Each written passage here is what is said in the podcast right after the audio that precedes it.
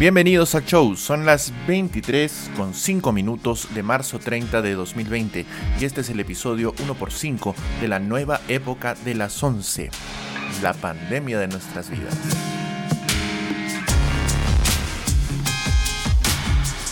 Soy Enrique Durán y desde Arequipa los voy a acompañar a pasar la medianoche hasta mañana 31 de marzo, todavía no es primero de abril.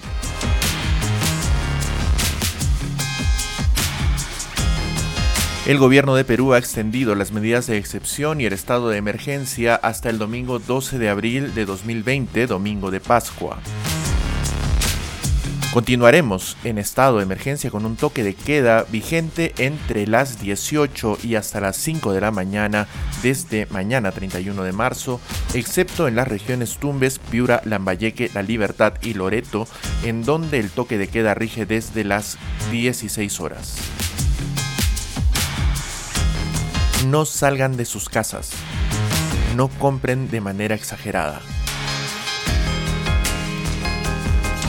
El Perú confirmó hoy 950 casos de coronavirus y 24 fallecidos.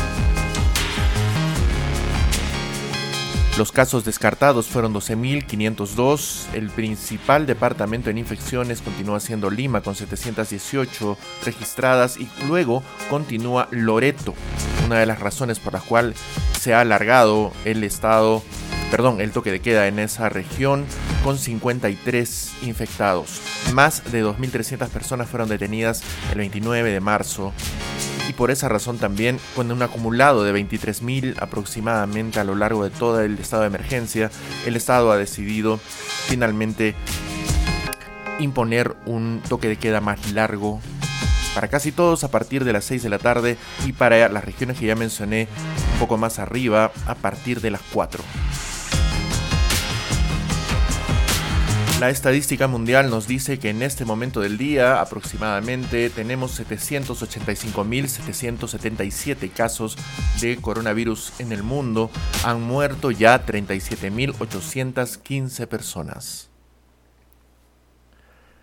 Además, tenemos que sumar a esta estadística el hecho de que los Estados Unidos desde el fin de semana pasado se convirtieron en el país más infectado del mundo con 164.253 casos a estas horas. Italia tiene 101.739 casos registrados y España 87.956 por encima de China. El país con más casos, perdón, con más fallecidos es Italia con 11.591 eh, decesos continúa España con más de 7.000 y luego los Estados Unidos muy cerca de China con más de 3.000.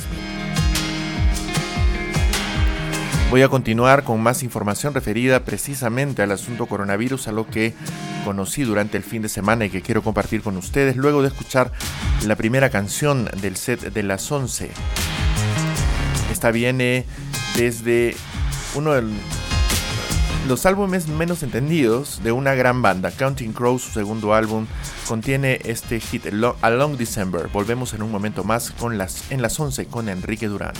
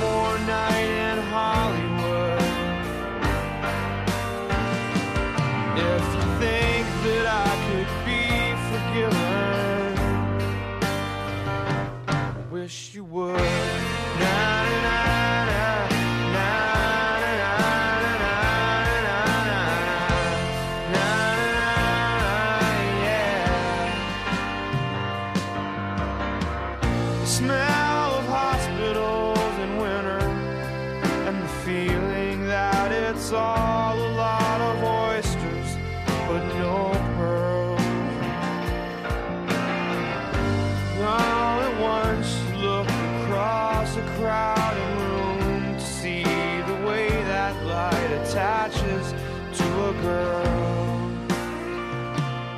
And it's one more day up in the canyons. And it's one more night in Hollywood. If you think you might come to California, I think you should. Na, na, na.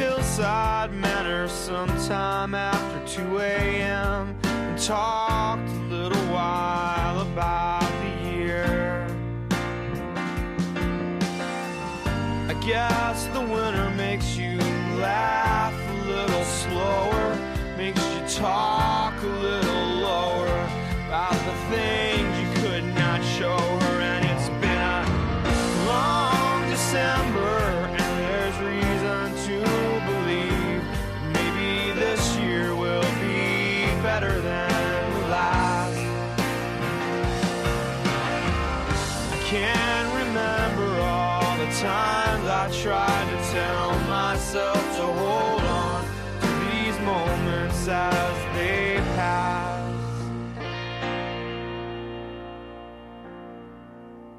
And it's one more day up in the canyon. And it's one more night in Hollywood. And so long since I've seen the ocean. I guess I should. Na, na, na,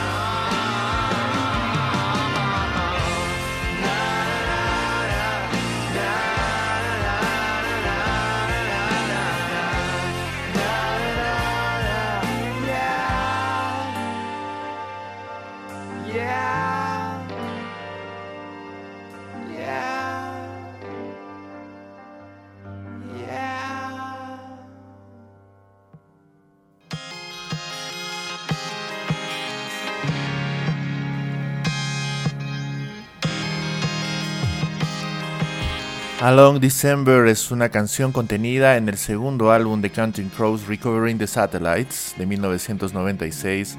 El primero de ellos, August and Everything After, es el que contenía el gran hit Mr. Jones, que todo el mundo conoce, todos los que tenemos cierta edad, mejor dicho, conocemos.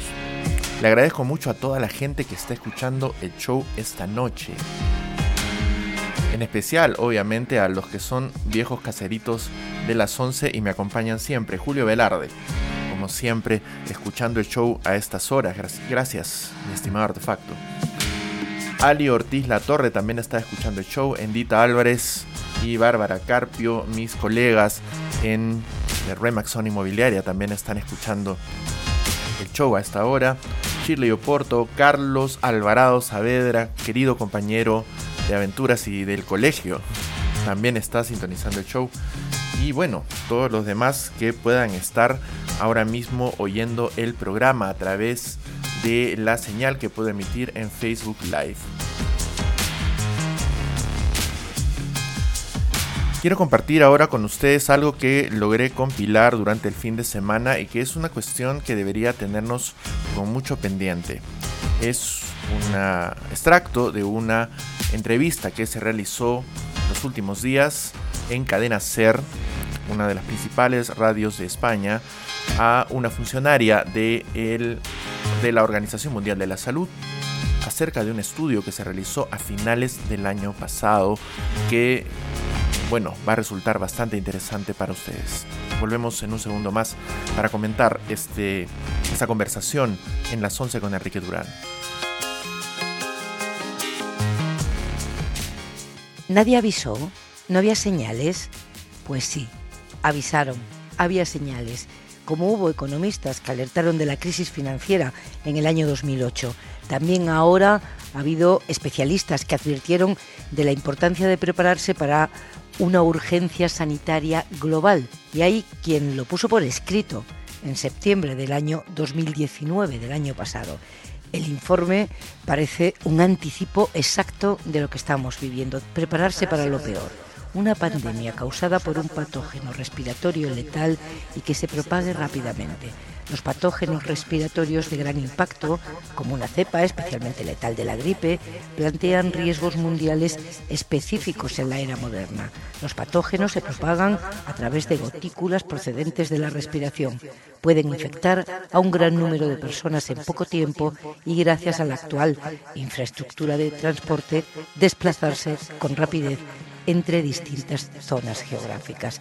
Esa advertencia se titulaba Un mundo en peligro, informe anual sobre la preparación de emergencias sanitarias. Este informe no es el único informe que advirtió de las consecuencias que podía tener una pandemia.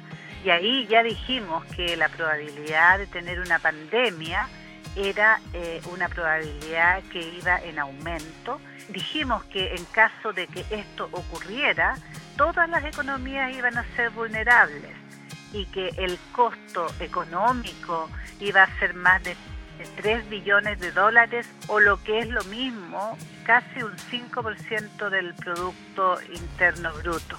Desafortunadamente el impacto fue prácticamente inexistente. Lo que nosotros dijimos que había que hacer con rapidez, que era prepararse para lo peor, no se hicieron y bueno, eh, desafortunadamente, eh, efectivamente, lo que habíamos dicho ocurrió eh, pocos meses después.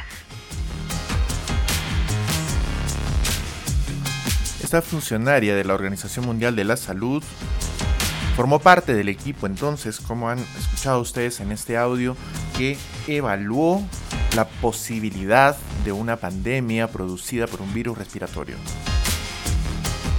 Fíjense con qué pasmosa precisión, las cosas de las que hablaban ellos en septiembre de 2019 se han cumplido, unos pocos meses antes de lo que realmente empezó a suceder en China a finales del año pasado. Y ahora el planeta se enfrenta a las consecuencias, 200 naciones paralizadas, prácticamente todo el globo cubierto con esta enfermedad y la cifra de infectados avanzando de manera incontenible. La semana pasada la terminamos con menos de 350 mil infectados y esta semana la empezamos con más de 780 mil. Probablemente lleguemos al millón, lamentablemente, este fin de semana, si no es antes. Los Estados Unidos empezaron la semana con aproximadamente 30 mil casos, incluso menos, y han empezado esta con 100 A ver, quiero revisar mi pauta. Con 165 mil. Todo en parte debido a la irresponsabilidad del gobierno de Donald Trump. Una irresponsabilidad que ha sido seguida por otros gobiernos. El gobierno de Jair Bolsonaro, por ejemplo, en Brasil continúa omitiendo la enfermedad los gobernadores de distintos estados de Brasil están en este momento implementando por su propia cuenta y riesgo medidas para prevenir el avance de la enfermedad en, eh, en sus localidades porque la tasa va creciendo. México acaba de decretar esta misma noche el estado de emergencia nacional, sugiriéndole a las personas que se queden en casa. Recién hoy, porque hasta ayer la política oficial del gobierno de Andrés Manuel López Obrador era mantener la sana distancia. Esto de lo que estamos aparentemente advertidos nosotros también en Perú, esta distancia de al menos un metro y medio que deberíamos tener entre cada uno de nosotros cuando estamos en lugares públicos para evitar la posibilidad de un contagio, una distancia que no se está respetando en nuestro país, lamentablemente, lo cual va a empezar a traducirse en un incremento del número de infectados en las siguientes semanas. Mi estimada amiga Paola Angulo está escuchando el show, bienvenida Pao. Y también uno de los viejos oyentes y también invitado al show en alguna ocasión, Reed Richards. que me saluda ah, muy amablemente. Te agradezco, amigo mío, por escucharme, por haber insistido tanto. Es una de las personas que más insistió a lo largo del tiempo que el show no estuvo en funcionamiento para que volviera. Pues aquí estamos y espero que nos quedemos por mucho tiempo más. Muchísimas gracias por escuchar. He tenido también la oportunidad hoy día de contactarme con varias amigas y amigos que se encuentran en distintos lugares del país para que me comenten cuál es la experiencia que están atravesando con el coronavirus. Eh, quiero empezar con el primero, con el que contacté más temprano esta noche, Juan Francisco Acevedo, viejo amigo que se encuentra viviendo en Lima y que me comenta, que nos comenta a todos cuál es la circunstancia en ese distrito de Lima. Escuchamos el audio de Juan Fran y lo comentamos inmediatamente en las 11 con Enrique Durán.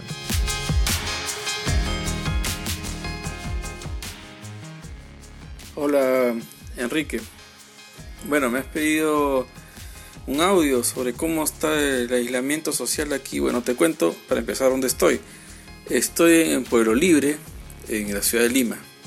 Pueblo Libre, bueno, para, para quienes conocen Lima, es un distrito, digamos que de clase media tradicional, este, que creció urbanísticamente hacia los años 60, este, hasta los años 70 también, y ahí ya se consolidó.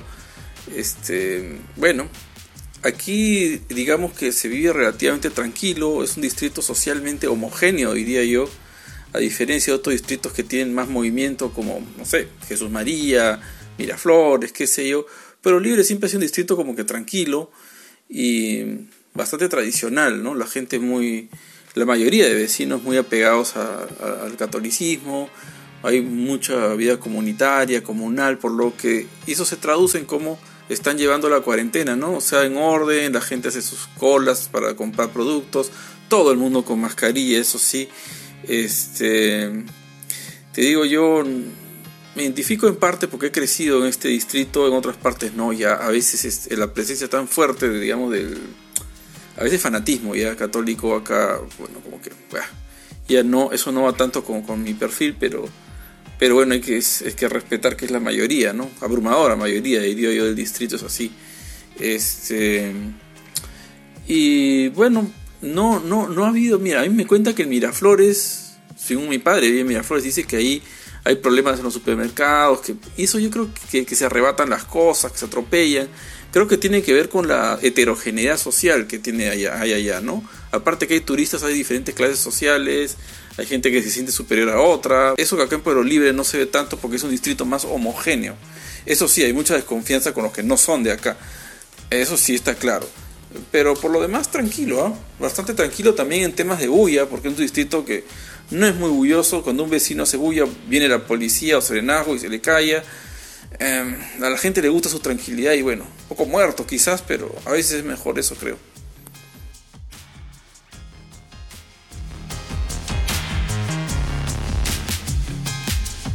una de las realidades que tenemos en el Perú, una de las muchas realidades que me imagino podemos encontrar y que voy a tratar de seguir sondeando a lo largo de los siguientes días para poder compartirla con ustedes, eh, escuchar un poquito la voz de mis amigos, pero también distintas voces que nos cuentan un poco cómo están las cosas en otros lugares. Eh, lo que Juan Francisco, por ejemplo, percibe en eh, Pueblo Libre, eh, probablemente no sea lo mismo que otro de mis amigos que vive en la capital de la República, con quien voy a, eh, de quien vamos a escuchar su audio en unos minutos más, Elías Pérez Bernabé, el viejo amigo Orate, el Panda, un comediante, un stand-up comedian muy interesante que vive en Lima, que también nos va a compartir su opinión en unos momentos más acerca de cómo se vive la crisis del coronavirus. Eh, quiero recordarles, para de alguna manera tenerlo presente siempre, que a partir de mañana pueden encontrar el show en Spotify buscando el episodio como las 11 con Enrique Durán. El 1.5 ya va a estar arriba y todo eh, lo que hemos producido este año va a estar ahí también ahí. Para que lo encuentren. También van a hallarlo en Apple Podcast y Google Podcast, aunque eso no se escuche en nuestro país, seguramente podrán oírlo en otras latitudes. Para mis amigos que están en el extranjero y tienen acceso a esa red, pueden escuchar también el show en Google Podcast y en todos los agregadores para podcast existentes. Yo personalmente recomiendo siempre Podcast Go, es muy ligero, muy sencillo, lo pueden instalar en sus celulares, ya sean iOS o Android, sin ningún problema para que puedan no solamente escuchar el show, sino un montón de contenido muy interesante que pueden encontrar por allá en la podcastfera. Un podcast eh, algo antiguo, en, los términos en lo que esto es posible, en el que yo participé algunas veces, eh, también ha vuelto. Un podcast dirigido por Renato Amat y León. Ahora lo pueden encontrar más con el usuario un usuario diferente, un handler diferente. En Facebook ahorita se me acaba de escapar la nota de mi pauta, pero voy a recuperarla en unos momentos más.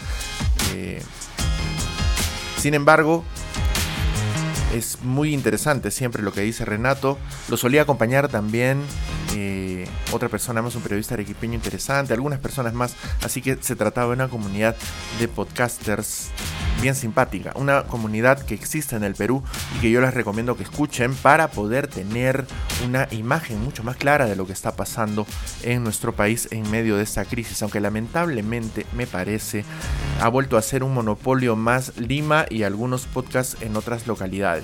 No escucho mucho podcasting peruano, no porque no quiera, sino porque casi casi no existe. Y sería muy bueno que en estas circunstancias, siendo tan sencilla la forma de transmitir, pues empecemos a encontrar más información a través de este formato.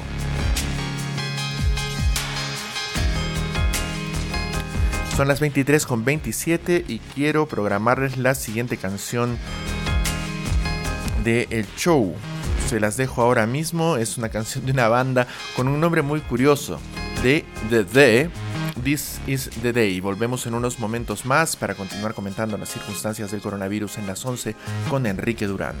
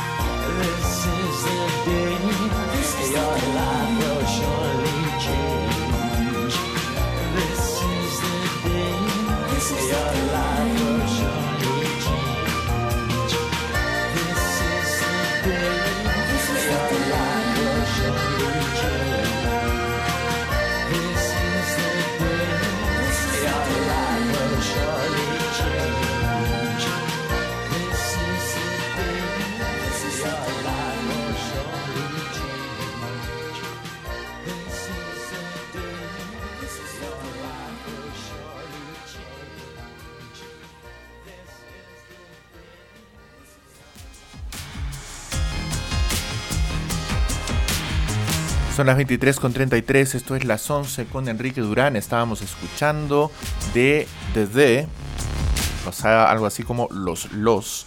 This is the Day. La banda se formó en 1982 y lanzó un disco que no es epónimo, disco que se llamaba Soul Mining, que es el debut de esta banda que está, eh, digamos que reconocida como una banda post-punk, sin pop. Eh,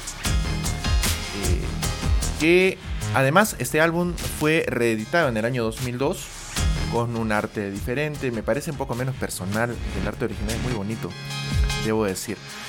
Eh, en fin, la banda es algo antigua y la música muy interesante, les recomiendo enérgicamente escuchar DD. Los van a encontrar así, THE, THE. Continuamos comentando un poquito el audio que escuchamos hace un rato antes de oír el testimonio de Juan Francisco Acevedo, porque me parece interesante eh, regresar sobre esta idea. El mundo estaba advertido, como dicen en la entrevista que yo los invoco a buscar en, en cadena Ser. Pueden escuchar, por ejemplo, en iVox. Eh, en esa entrevista se dice muy claramente, ¿no? El mundo estuvo advertido de la tragedia económica de 2008 porque había analistas que hablaban de que esto iba a pasar, que la burbuja de las hipotecas subprime, inmediatamente la burbuja inmobiliaria española, por ejemplo, iban a estallar. Y también hemos tenido advertencias acerca del coronavirus.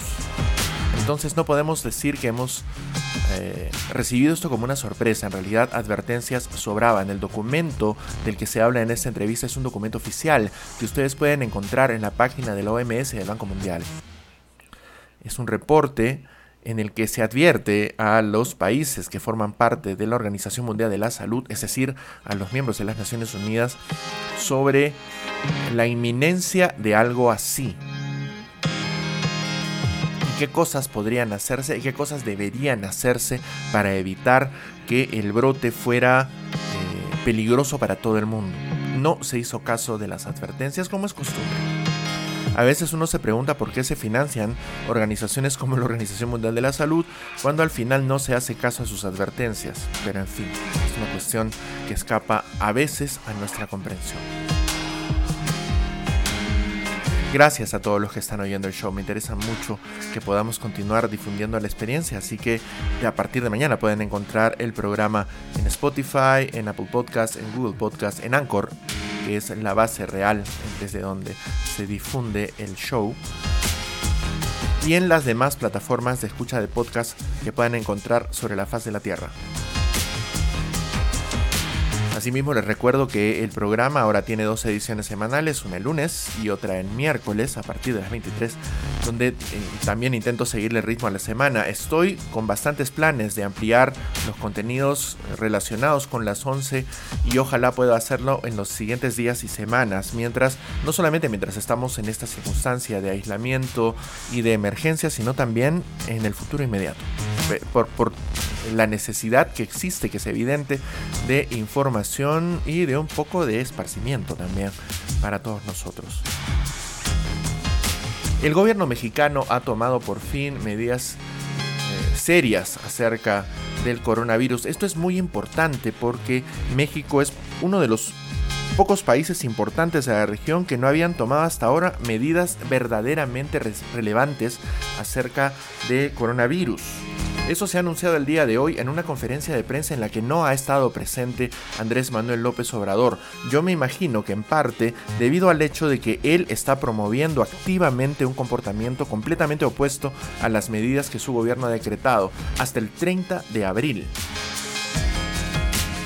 Eh, ya estaban suspendidas las eh, clases escolares, pero ahora continuarán haciéndolo hasta el 30 de abril se han implementado medidas que tienen que ver con otras actividades. Las actividades no esenciales deben parar. El gobierno recomienda a las personas que se queden en su casa, excepto aquellos que trabajan en paramédica, médica, ramas médica, paramédica, administrativa y de apoyo en todo el sector salud público y privado de ese país.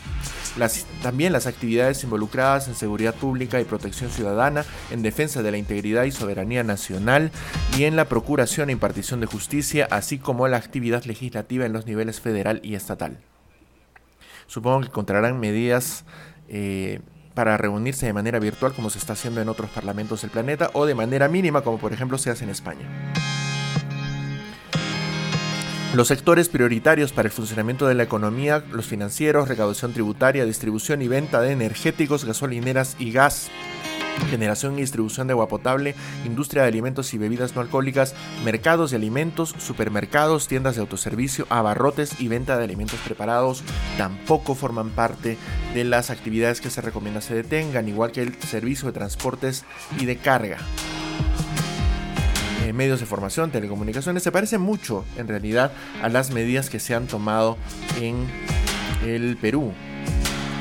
Con algunas diferencias, todos los sectores y actividades definidos como esenciales deberán evitar realizar reuniones que congreguen a más de 100 personas y deberán aplicarse las medidas de higiene y sana distancia que han sido promovidas por el gobierno eh, actual de México, la tan mentada cuarta transformación.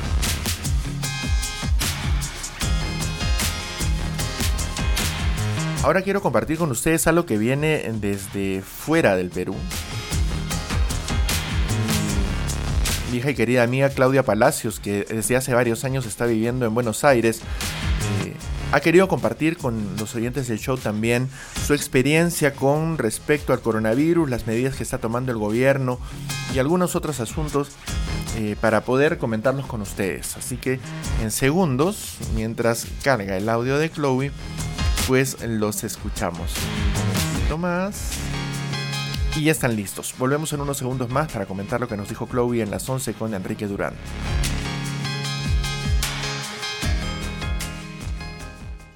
Hola Enrique, ¿cómo estás? Espero que todo bien por allá. Te cuento cómo están las cosas por aquí. La cuarentena obligatoria nos la pusieron recién desde el día 20 de marzo y antes de eso solo las personas mayores de 60 años o con factores de riesgo no debían salir. Y a las demás personas nos dijeron, nos recomendaron que hagamos home office, pero vieron que casi nadie lo hacía, así que a partir de ese día nos dijeron, bueno, cuarentena obligatoria para todos los primeros días fueron medios complicados porque allá com- como allá en Perú, la gente empezó a salir a comprar papel higiénico, alcohol en gel, alcohol, termómetros. Entonces todos los supers que son grandes o los que venden a por mayor y las farmacias, nada, se llenaron de gente y super filas que, que no daban. Luego, más que nada acá se está intentando vivir el día a día. Viste que acá en Argentina eh, estamos intentando salir de una crisis económica fuerte, así que las medidas que se están tomando, por lo menos las que más se habla son las medidas económicas, desde que no van a subir los alquileres los siguientes meses, no nos van a cortar los servicios si es que no los pagas, los planes sociales para la gente pobre, eh, ayuda a todos los comedores de la ciudad eh, y también ayuda al sector salud, implementando todo lo que vayan a necesitar los hospitales y juntando también el sistema público y privado en ese sentido, porque bueno, tú sabes que acá en Argentina la salud pública es gratuita, pero no tiene abasto para tantos casos, así que están intentando que las dos, los dos sistemas se junten y también ya están habilitando nuevos lugares para futuros casos. Aquí más o menos a las 9 de la noche es que sale el, conteo, por así decirlo, de los casos nuevos de infectados, los muertos y los recuperados. Y la verdad que me parece, en opinión personal, que va bastante bien. Em, nada, ahora aumentó un poco porque como el país es tan grande, demoró un poco en llegar eh, las pruebas para, para las provincias más alejadas. Y, ahora que ya están llegando, obviamente empiezan a subir los casos. Pero por, por ejemplo acá en Capital, eh, más o menos diariamente son de 30 a 35 casos y de eso no sube. Así que me parece eso que vamos bien. Hay que seguir nomás haciendo caso a lo que hace el Estado, confiando. Por suerte se están tomando medidas que a todos nos parecen correctas y, y nada, a seguir con ganas y bueno, espero que todo bien por allá. También veo cómo están saliendo las cosas. Y bueno, que salgamos todos adelante. Saludos.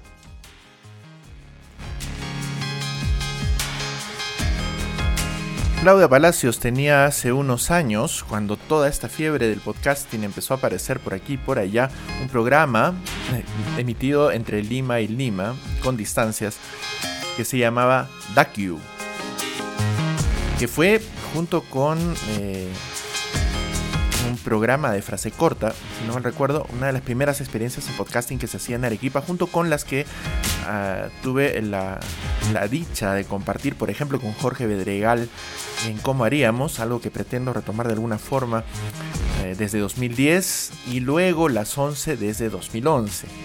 Así, Bastante tiempo ya, una década completa, haciendo podcast intermitentemente para eh, vergüenza, vergüencísima, además. Ojalá hubiera sido más constante. Le agradezco mucho a toda la gente que está escuchando ahora mismo el show. La tacita de audiencias ha subido, eso me gusta mucho, de verdad. Eh, veo a más personas conectadas, eso me hace sentir muy contento porque de alguna manera estoy eh, logrando las metas que tenía para el show ahora mismo. Espero que entre esas personas, por ejemplo, se encuentre mi querida amiga Milagros Tairo Medina, que estaba escuchando el show la semana pasada, seguramente lo está haciendo ahora de la misma forma.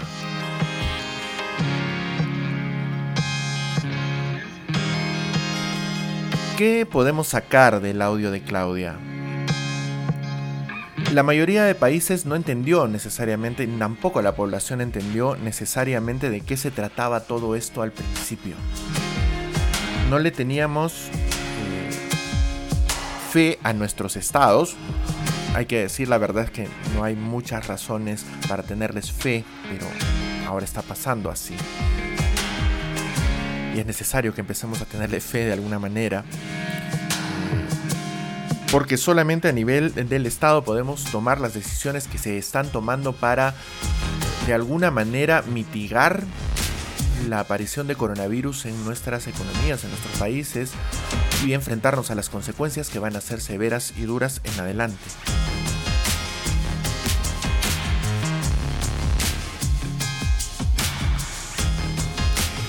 Eh, tengo una amiga también en Argentina que se ha encontrado en una circunstancia complicada. Le he pedido a Fabiola Campos, también colega en Remax Zona Inmobiliaria, que se fue de vacaciones en febrero a Argentina, que me cuente un poco de su experiencia. Ella se ha quedado varada en Argentina porque no se puede salir, no se puede entrar al Perú. No es pues una pasajera de contingencia. Afortunadamente se encuentra bien. Está ahora mismo en una ciudad del interior de Argentina y quiero que la escuchen para compartir un poco con ella la experiencia de lo que están pasando muchas personas en otros países y algunos que todavía extranjeros se encuentran detenidos en Perú. Escuchamos a Fabita Campos y volvemos en las 11 con Enrique Durán. Hola.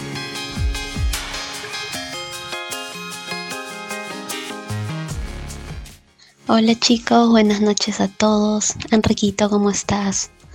Bueno, contarles un poquito sobre, sobre esta historia. Este, bueno, eh, decidí viajar a Argentina de vacaciones. Junté mi platita a mediados de febrero.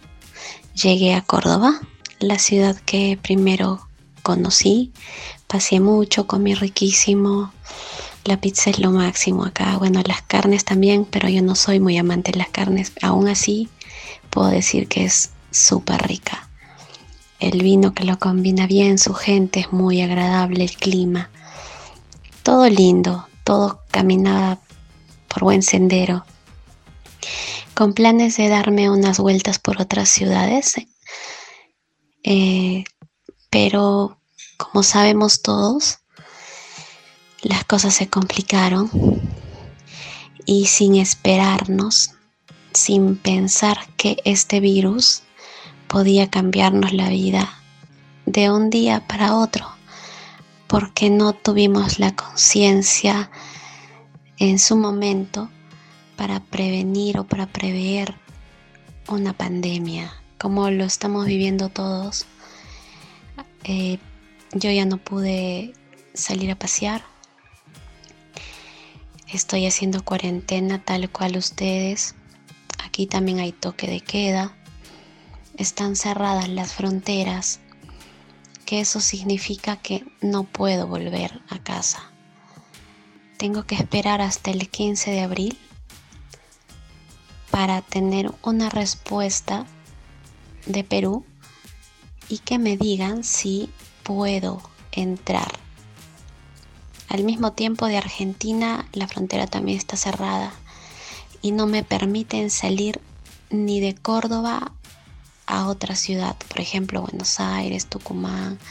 No se puede, no está permitido porque eh, cada, cada provincia tiene su gobernador y, y es como que fronteras en cada provincia, entonces no me puedo movilizar de Córdoba. Tengo que esperar alguna señal del consulado que nos dé quizás un salvoconducto o algún documento que nos permita trasladarnos a otra ciudad y en mis posibilidades ver de llegar a Buenos Aires y conseguir un vuelo porque a través porque volver por tierra sería muy largo y complicado con este tema del virus es mucho más riesgoso, más peligroso. Estoy a la espera de que nos avisen porque no soy la única que está aquí en esta situación. Pero a ponerle buena cara, a tener paciencia, a creer en Dios, porque Él, el Todopoderoso, nos va a sacar de esta y yo tengo fe. Y solo decirles, eh, si están en casita haciendo cuarentena, pues aprovechen para estar con su familia, con, con aquellos que los rodean, mamis, papis, hermanos, sobrinos, tíos, abuelos, primos, con quien vivan, disfruten de, de su compañía, de su familia, conózcanse más. Entre ustedes si pueden abrazarse, si pueden aún besarse.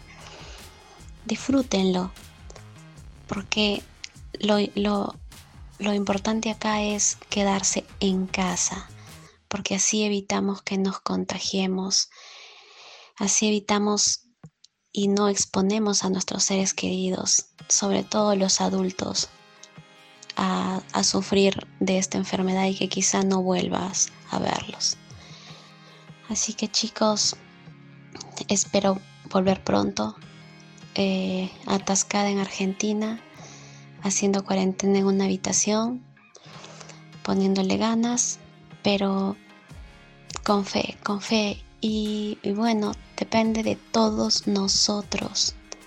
No salgan de casa, respeten, hagan caso al presidente que está haciendo lo mejor posible para manejar esta situación que es complicada. Y bueno, Ya los veré pronto. Besos a todos. Saludos y cariños. Gracias Enriquito, un beso.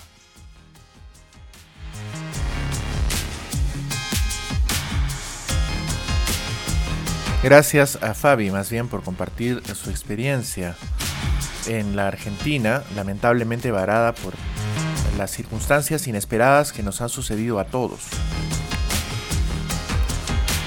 Son las 23.51 de hoy, 30 de marzo, desde Argentina, desde Córdoba. Me ha contactado Javi Murúa. Muchas gracias por escuchar el show. Espero que podamos compartir también información contigo más adelante. Les recomiendo escuchar el show en Spotify, Apple Podcasts, Anchor, Google Podcasts y todas las plataformas a partir de mañana. El miércoles tenemos una segunda edición semanal a partir de las 23 horas de Perú. Ahora que tengo oyentes internacionales, hay que aprovecharse un poco de las circunstancias. El caso de Fabiola Campos no es el único, obviamente. Muchas personas ahora mismo en el mundo están varadas fuera de sus hogares, fuera de sus familias, eh, sin la posibilidad de, como comentaba Fabi hace un momento, abrazar o besar a sus seres queridos. En un caso que no pintaré como dramático, porque afortunadamente no lo es, pero sí es una circunstancia complicada y difícil. No me parece que para ninguno fuera sencillo pues encontrarse fuera del país de pronto sin la alternativa de regresar cuando estaba previsto. Y bueno, ya ven, es una situación compleja.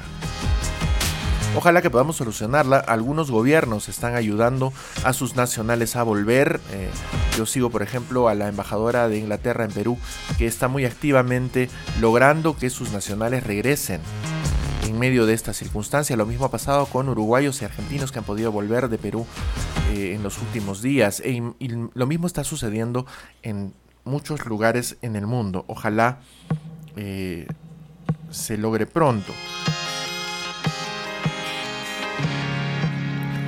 Eh, Carlos Vázquez, un aliado de la comunidad LGTB a la cual yo pertenezco con mucho orgullo, está también escuchando el show. Carlos, muchísimas gracias, muy buenas noches.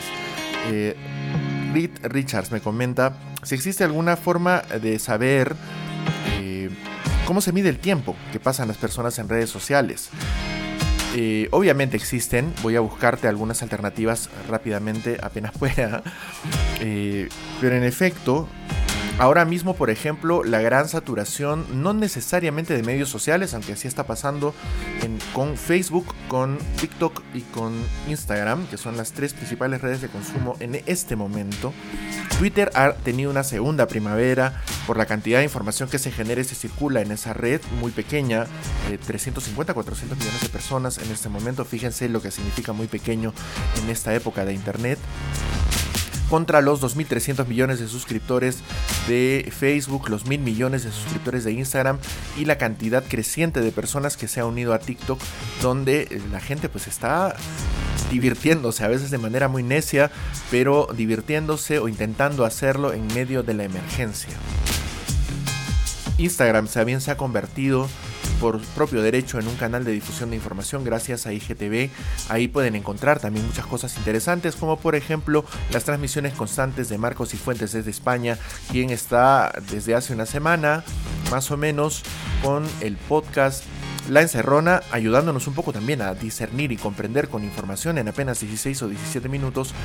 eh, información acerca de lo que está sucediendo en nuestro país. Quiero compartir con ustedes algo más de música después de este trecho de información. Y vamos a escuchar una canción que a mí me gustaba mucho en los años 90, mediados, un poquito más, que formaba parte de esta ola pues del grunge que tanto nos gustaba a los que entonces no teníamos tantas canas y apenas de 20 andábamos. La canción es La Kinis Juice y es The Life, una de las bandas señeras de los 90. Volvemos en unos momentos más en las 11 con Enrique Durán.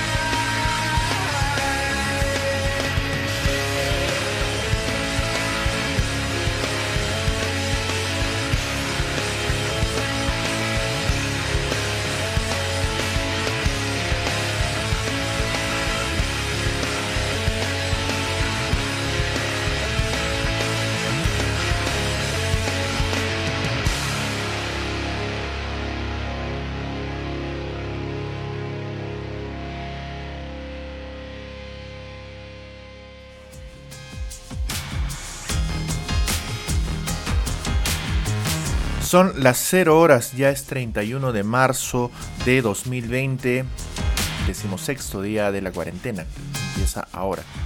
La hemos llamado cuarentena, el gobierno la ha llamado aislamiento social obligatorio, que se ha extendido eh, lamentablemente a partir de las... no sé cómo llamarlas, desobediencias de una parte importante de la población del país. El presidente Vizcarra se dirigió a la nación como suele hacerlo todos los días, excepto el domingo eh, último, para informarnos acerca de cómo están las cosas en esta crisis del coronavirus. Y nos indicó, además de la estadística usual, 950 infectados, ya vamos a pasar los 1000 con el reporte de mañana, bueno, más tarde estoy seguro, que eh, cambiaban las horas de eh, la limitación de movimiento. Ya se había hablado de esto en el mensaje de la semana, mensajes durante la semana pasada. A partir de mañana, a partir de, perdón, esta noche, la noche del 31 de marzo, en Perú, a partir de las 6 de la tarde, 18 horas, se inicia el toque de queda hasta las 5 de la mañana. En Tumbes, Piura, Lambayeque, La Libertad y Loreto, el toque de queda empieza a las 4 de la tarde. Esto en consideración, en el caso de Loreto, del agravamiento de la cantidad de infectados en esa ciudad y en las otras pues lamentablemente por la indisciplina de la población que está, déjeme decirlo así, zurrándose en las medidas del gobierno. Mónica Polar desde Australia, querida amiga, eh, espero que estén todos bien por allá. La semana pasada tuve la oportunidad de conversar con Percy Cáceres, un amigo que también está viviendo allá en la ciudad de Melbourne, a ver si puedo tener el mismo acceso con Moni y con Eduardo por allá para que me cuenten un poco de la experiencia que están teniendo por esos lados. Muchísimas gracias por oír. Gracias, Moni. Ojalá pronto podamos también vernos aquí en Perú. Contigo, con la familia. ¿Qué más dijo Vizcarra? El gabinete de ministros, que estaba en ese momento en sesión, aprobó el retiro de 2.000 soles de los fondos de AFP para los trabajadores que no aportaban o no han aportado en los últimos 12 meses. Es decir, quienes formalmente han salido de la esquem- del esquema permanente, del esquema estable de trabajo y pueden requerir estos fondos como una emergencia. Hasta 2.000 soles se puede retirar en dos armadas, una durante abril y otra durante mayo, entiendo. Eh, 2.6 millones de trabajadores son aproximadamente los que podrían hacer este retiro, que junto a otros eh, pues se han vuelto necesarios para sustentar la vida de muchas personas en nuestro país, junto a los bonos de 380 soles que se van a volver a entregar la siguiente quincena eh, y otros que también han sido dedicados para independientes con los que el gobierno está proveyendo de algunas soluciones para la población menos atendida y que menos posibilidades tiene de obtener algún ingreso en los siguientes días, durante esas dos semanas, por ejemplo, que continuamos con la economía detenida. Quiero agradecerle a Bruno Montenegro, querido amigo, activista trans, también valiente activista trans, que ha compartido el audio del show, igual que Cristian Corrales, un estimado alumno de mis tiempos de profesor en el Instituto del Sur aquí en Arequipa, que también es escucha del show. Muchísimas gracias a Bruno y a Cristian por difundir el contenido del programa.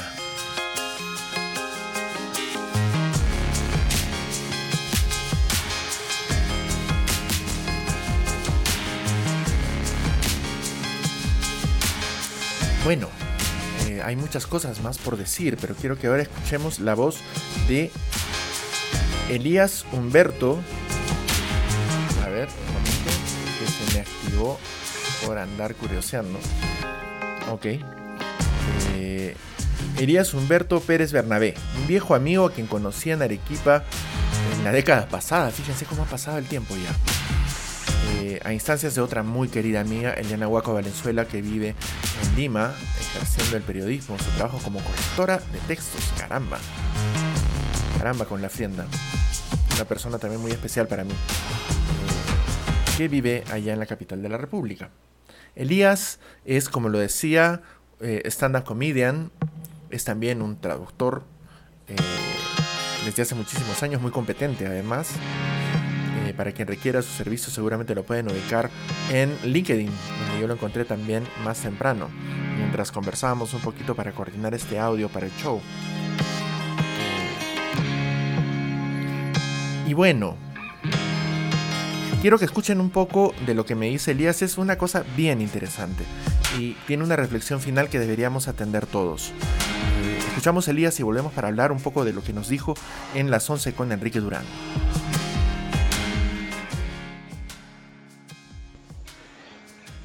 A ver, bueno, lo primero es que realmente no, no me agarró por sorpresa, por decirlo de alguna forma, era como que, suena, desde, desde mi punto de vista era el siguiente paso lógico y, y, y lamentablemente creo que día a día nos damos cuenta de que si la gente no logra cumplir esto, que ahí, pucha, puede ser denunciado penalmente y todo, o sea, imagina si todavía estuviéramos con ese aislamiento social voluntario, ¿no? Que, que teníamos al inicio, que duró muy poco. Es complicado, no sé, en mi caso yo trabajo en casa, así que yo en cierta forma yo ya hacía mi home office, yo estaba acostumbrado a estar acá todo el tiempo, pero justamente pues eh, acabar mi rutina y salir, salir los lunes, ¿no? A grabar el programa, eh, salir en la semana para ver un show de stand-up o porque tenía un show de stand-up y, quitarme todo eso es como que sí afecta un poco, ¿no? En casa somos cuatro, somos cuatro personas que trabajamos en lo mismo, somos intérpretes en casa. Eh, con tres estamos trabajando estrechamente en la manera de, de poder sobrellevar esto, de- en las compras, en cocinar, los días que cada uno cocina, ver la manera de variar la comida y todo, ¿no?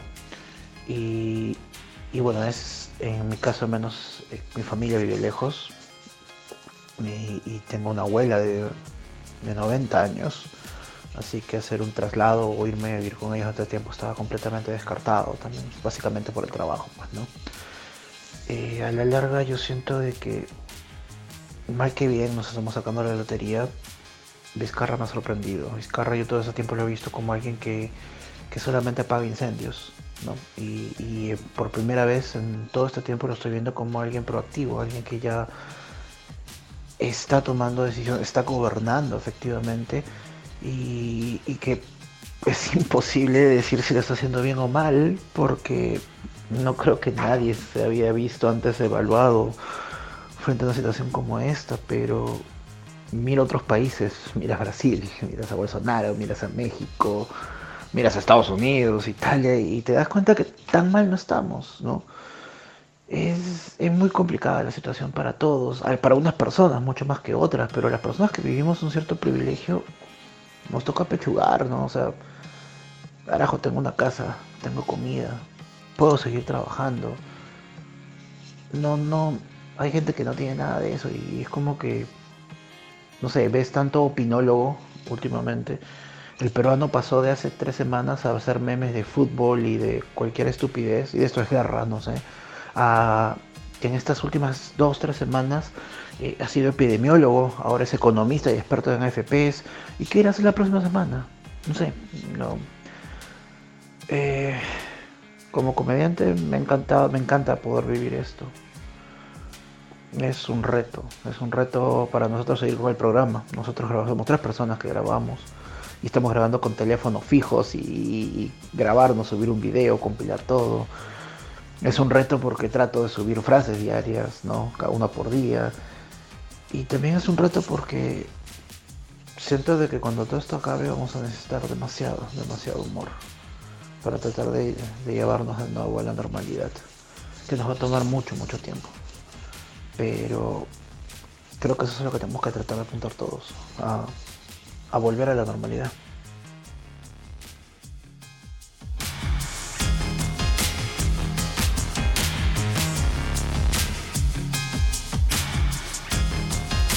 Me gusta mucho eh, la reflexión final de Elías acerca de- del tema, ¿no? Eh, vamos a necesitar mucho humor para volver a la normalidad. ¿Vamos a volver a la normalidad? No lo sabemos, la verdad. No sabemos si vamos a volver a la normalidad. Imagínense cómo se ha rediseñado un programa que solía ser mucho más variado en muchas cosas a partir de lo que ha ocurrido, de lo que nos está pasando a todos, de lo que le está pasando al mundo. Puede parecer un poco complicado mantenernos monotemáticos en esta semana, pero hay muchísima información acerca de lo que está sucediendo que debería enseñarnos qué es lo que hemos hecho mal hasta ahora y qué es lo que deberíamos cambiar en adelante. Otra querida amiga que se comunicó conmigo ha sido Alicia Ortiz. Alicia Ortiz La Torre es una docente destacada, enseñaba aquí en Arequipa hace poquito en el Colegio Mayor, eh, perdón, en el, COER. Eh, luego se fue a España a hacer una maestría. Eh, volvió más o menos justo a tiempo, creo. Eh, y bueno, nos cuenta un poquito de su experiencia con el coronavirus. Vamos a escuchar a Ali contarnos esto y luego discutimos un poco más acerca de lo que ha estado sucediendo, lo que va a continuar sucediendo en las siguientes semanas. Esto es las 11 con Enrique Durán, son las 0 con 11. Los acompaño a pasar a este día nuevo. Y bueno, escuchamos a Alicia ahora, regresamos ya.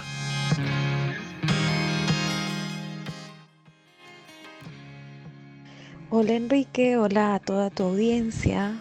Bueno, estoy pasando por una situación de incertidumbre porque estaba en la última fase de un proceso de convocatoria para trabajar en el gobierno y cerraron todas las convocatorias, las suspendieron hasta nuevo aviso y yo no sé si la, la van a volver a abrir o se cerrará definitivamente. Estoy con esa incertidumbre. Me quedé sin trabajo, ni siquiera puedo hacer el home office. Pero bueno, hay que siempre sacar las cosas positivas a la vida, así que estoy compartiendo mucho tiempo con mi abuelita, que cumplió años durante la cuarentena, cumplió 91 años. Eh, estamos compartiendo mucho tiempo en familia.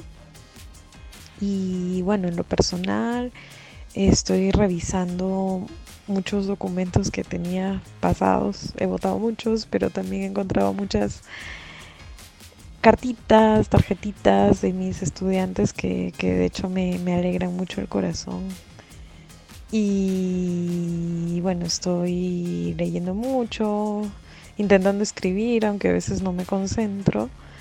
Eh, también me he reunido con algunos amigos en el tema educativo y con la Gerencia Regional de Educación para ver cómo podemos dar una mano, ¿no? Se inicia esta estrategia nacional de Aprende en Casa y bueno, cada gobierno regional tiene sus limitaciones y, y la Gerencia Regional de Educación tiene que atender muchas demandas, ¿no? Todo- sobre todo tema virtual en las zonas rurales, entonces hay que ayudar a pensar, a crear qué cosas podemos hacer, cómo movilizamos, cómo articulamos algunos roles y que lleguen estos eh, aprendizajes a todos los estudiantes.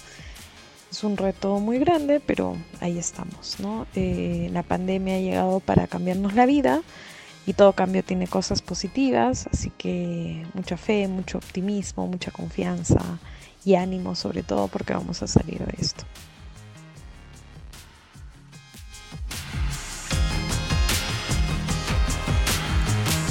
Vamos a salir.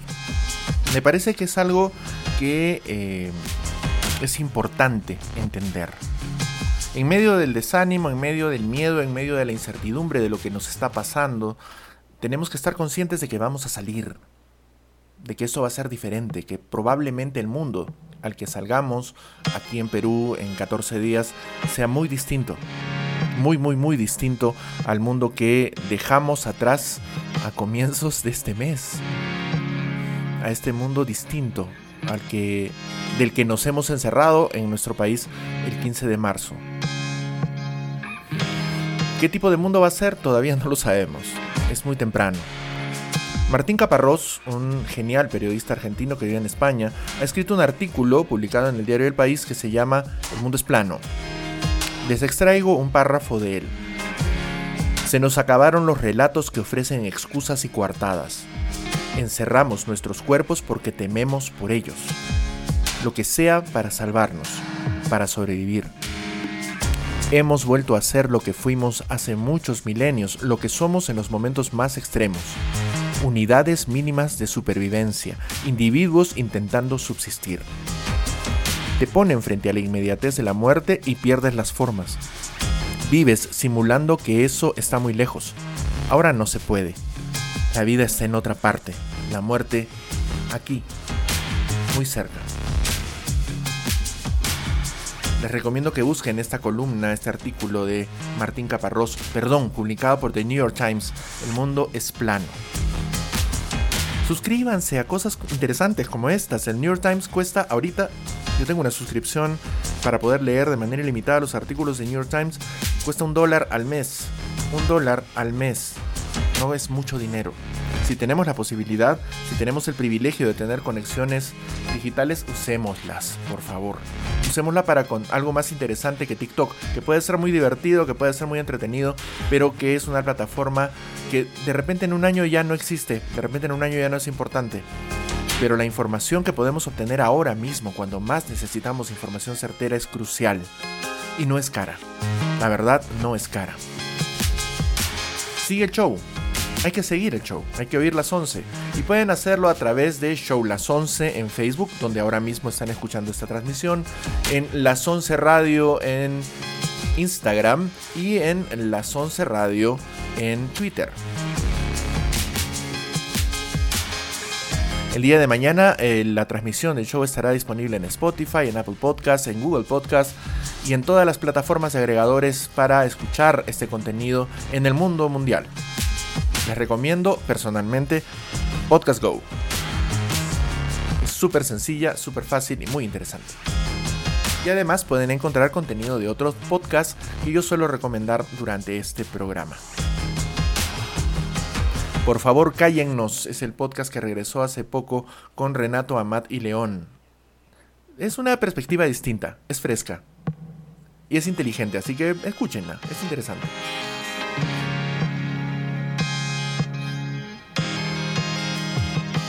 Ya casi de salida con el show, quiero eh, compartir con ustedes algo eh, que me ha parecido muy triste. Seguramente ahora mismo hay comunidades en nuestro país que están completamente aisladas de la información. No tengo, lamentablemente, datos exactos acerca de estas comunidades que estoy seguro que existen, pero acabo de leer en Reporte Índigo, uno de los medios independientes más interesantes de México, junto por ejemplo con Animal Político, que es de donde extraje la información que comentaba con ustedes al comienzo del show sobre las nuevas medidas tomadas por el gobierno mexicano, animalpolitico.com y reporteindigo.com. También escuchen Aristegui. Carmen Aristegui es una de las periodistas más reputadas y eh, con más confianza en los medios mexicanos. Escúchenla, por favor. Escuchemos medios serios, escuchemos medios que nos den información crucial para la vida, como va a continuar. Ayer, por ejemplo, encontré un excelente programa de comentario en el canal de Facebook de Deutsche Welle en español. Por favor, escúchenlo, sigan el canal de YouTube de eh, BBC, BBC Mundo, para que puedan tener información interesante y actualizada. Interesante, actualizada, verificada, veraz, es lo que más necesitamos ahora. Hay multitud de canales de podcasters, de youtubers responsables que están difundiendo información precisa acerca de lo que nos está pasando ahora. Y seamos conscientes, ya lo había comentado en un par de shows atrás. Lo que está pasando ahorita se va directo a los libros de historia. Vamos a estudiar esto cuando seamos viejos, en mi caso, y nuestros hijos, nuestros nietos van a estudiar este momento de la historia de la humanidad como un momento crucial, un momento de cambio, sin duda alguna. No, no, no pierdan la perspectiva, no pierdan la posibilidad de habitar el mundo tal cual lo estamos viendo ahora, en este momento en el que hay tanta información disponible. ¿Qué les comentaba de Reporte Índigo? Eh, la Sierra Tarahumara, una zona de México en la que habitan comunidades indígenas de habla no española, de momento se encuentra completamente aislada de lo que nos está pasando. Los tarahumaras no tienen ni la menor idea de que nos encontramos viviendo una pandemia mundial. Hasta el 23 de marzo, hace una semana, como reporta el eh, artículo eh, publicado por Laura Islas en Reporte Índigo, la comunidad rara- Raramuri, perdónenme, eh, mi error lo estoy leyendo ahora mismo, eh, nos habla de Hermilo, Hermilio seguramente, un campesino de esa etnia que cada año se desplaza a esta zona para trabajar en la siembra y cosecha de diversas frutas y verduras. Hasta la fecha, hasta esa fecha, 23 de marzo, no tenía ni la menor idea de lo que estaba pasando en absoluto. Nada. Fíjense. Esto es crucial. Esto es, esto es muy difícil. En la sierra no hay señal, no hay comunicación. Escucho solo radio. ¿Por qué las radios comunitarias? ¿Por qué nuestra, nuestras cadenas de comunicación? El Perú también es un país fundamentalmente de radio. Por eso me avergüenza mucho que la radio haya sido tomada por alternativas imbéciles que nos están haciendo daño. Alternativas como por ejemplo las radios mainstream en algunos medios de la capital, como Exitosa por ejemplo. Mi estimada amiga Anaí Novoa, eh, periodista también en Lima, eh, me contactó más temprano para preguntarme qué radios están haciendo eh, memes, qué radios están difundiendo noticias escandalosas en este momento. Porque eso nos está pasando. ¿Por qué razón no tenemos algo más serio? Vuelvo a la nota de Reporte Índigo. Eh, Hermilio se ha enterado del coronavirus una vez que ha llegado al albergue eh, un maestro de un ex maestro de su hija, quien les avisó que no iba a volver a la escuela por lo que está sucediendo. Dijo que no iba a tener clases por la enfermedad esa del coronavirus que le habían dicho sus jefes que se iban a extender las clases para después. Los trabajadores y las trabajadoras agrícolas han sido históricamente, sigo leyendo reporte índigo, una población rezagada y a quienes sus derechos laborales y el acceso a la salud se les ha negado. Hermilo, sí se llama Hermilo, tampoco sabían qué medidas tomar para evitar contagios en el campo, donde se trabaja en grupos. No nos han informado nada las personas del albergue, que son las que tienen que informarnos. Pueden continuar leyendo, por favor. Busquen medios serios, reporteindigo.com, animalpolitico.com. Aquí en Perú pueden escuchar, por ejemplo, se los he recomendado la semana anterior, los podcasts de el Comité de Lectura que se encuentran en Spotify, los podcasts de Marcos y Fuentes y en La Encerrona, que también está trayendo mucha información precisa y bien comentada acerca de lo que nos está pasando ahora mismo. Dejemos de escuchar contenido de mierda, por favor. De verdad, dejemos de escuchar contenido de mierda, dejemos de ver televisión de mierda, dejemos de leer medios de mierda. Una de las personas que trabaja en un medio de mierda en el Perú, que es político.p, es Ricardo Vázquez Cunce, de hecho su editor. Ricardo Vázquez Cunce comenta a raíz de las restricciones aumentadas este mediodía por el gobierno peruano más restricciones. Está en su Twitter. Ahora nadie puede circular desde las 6 pm. ¿Con base a qué? ¿Cuántos menos se van a contagiar entre las 6 y las 8? Este estúpido, este imbécil, eh, que tuvo la indecencia de colgarse en vivo durante la transmisión de eh, las elecciones de la segunda vuelta del 2016 en Televisión Nacional del Perú, porque su candidata estaba perdiendo, porque él se sentía personalmente ofendido, eh, se ha dedicado a través de los medios a los que ha tenido acceso a difundir mentiras, a difundir inexactitud, a difundir información basura, que es algo que no podemos seguir permitiendo. Es lamentable que tengamos tanto contenido basura ahora mismo en nuestros medios de comunicación. Dos cositas más. Durante la mañana eh, se dijo que eh, tanto el ministro, el primer ministro Ceballos como la ministra de Economía, eh, la ministra Alba, el ministro Zamora de Salud, el ministro de Justicia iban a ir mañana, hoy, al Congreso para explicar la medida que se ha tomado sobre los fondos de las administradoras privadas de fondos de pensiones. El Congreso está intentando pasar una norma en la cual se autorizaría a las personas de toda condición a retirar hasta el 25% de sus fondos previsionales, lo cual es un acto extremadamente irresponsable de parte del Congreso, una medida populista instigada, entre otros, por otro estúpido, el señor eh, Daniel Urresti, congresista de la República fallido candidato a la alcaldía de Lima también. Por otro lado, el Ejecutivo no ha promulgado el. eh, no promulgó el proyecto de ley de gatillo fácil, como se lo está conociendo en estos últimos días, la ley 31012, que fue promulgada por el Congreso por sí y ante sí por insistencia. Una ley que había sido observada por el Ejecutivo del Congreso anterior y que el Congreso ahora mismo ha vuelto a publicar. Una ley que lo dijo el presidente Vizcarra en su mediodía, en, en su transmisión de mediodía el día de ayer, que no fue promulgada porque se vulneraban derechos, principios del derecho y se derogaba una norma que ya estaba derogada. Así que lo más probable, esperamos, es que el Tribunal Constitucional declare este absurdo inconstitucional. Porque es una norma que le da carta blanca a los malos policías, a los malos militares que forman parte de nuestras Fuerzas Armadas ahora mismo dedicadas a custodiarnos. Les da carta blanca para hacer lo que quieran, como lo que hicieron ayer en la mañana, perdón, el domingo en la mañana, en, eh, perdón, el sábado en la noche, en la casa de un periodista de ojo público.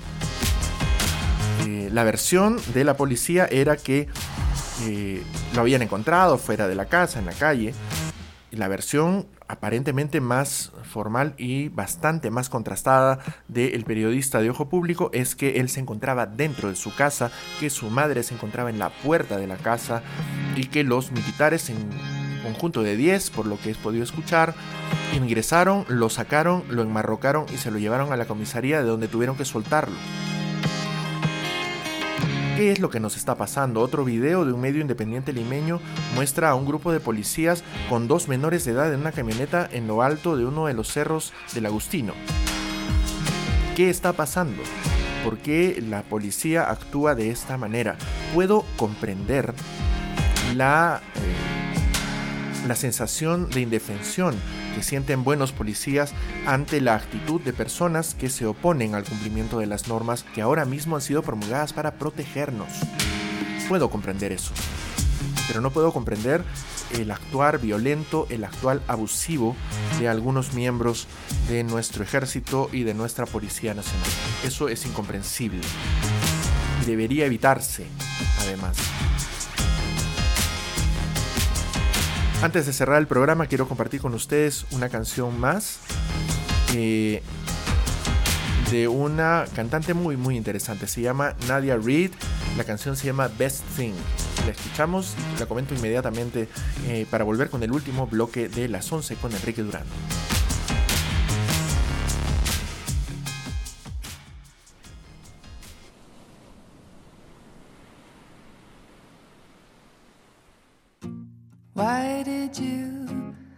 Cut down that tree in your front yard? I had watched it grow for many years since I was a girl, and it seemed to shake my gravity just a little. It feels like the pain is peeling on my out to that island? You never took me anywhere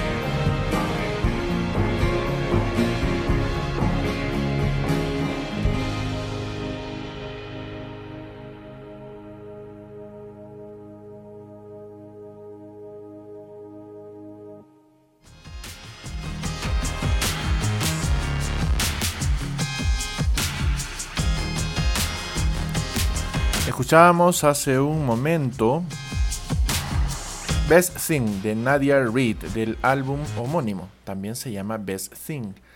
Es un álbum interesante, lleno de canciones así, reposadas, bonitas, como esta que es, me parece, una cosa súper importante para eh, tenerla en cuenta ahora, en este momento en el que deberíamos estar explorando de todo, explorando nueva música, explorando eh, nuevos contenidos, explorando nuevas opciones para obtener información más precisa para todos. Best Thing es...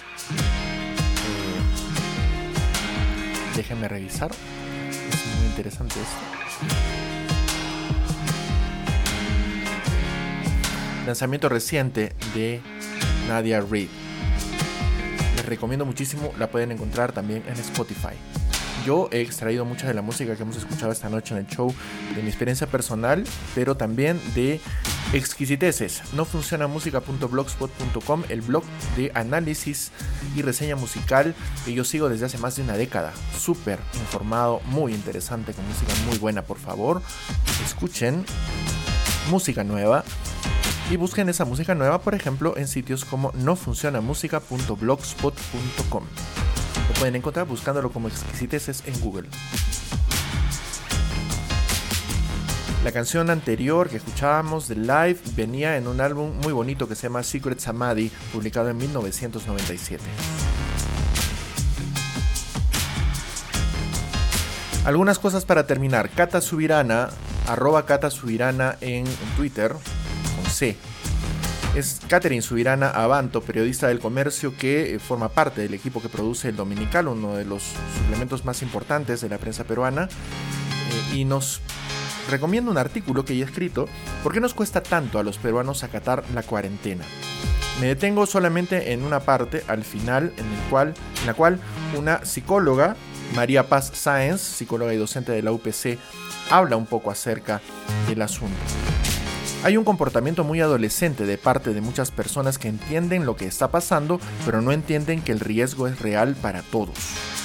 Estamos enfrentando algo nuevo y muchos no saben dónde colocarse, si deben estar asustados o no.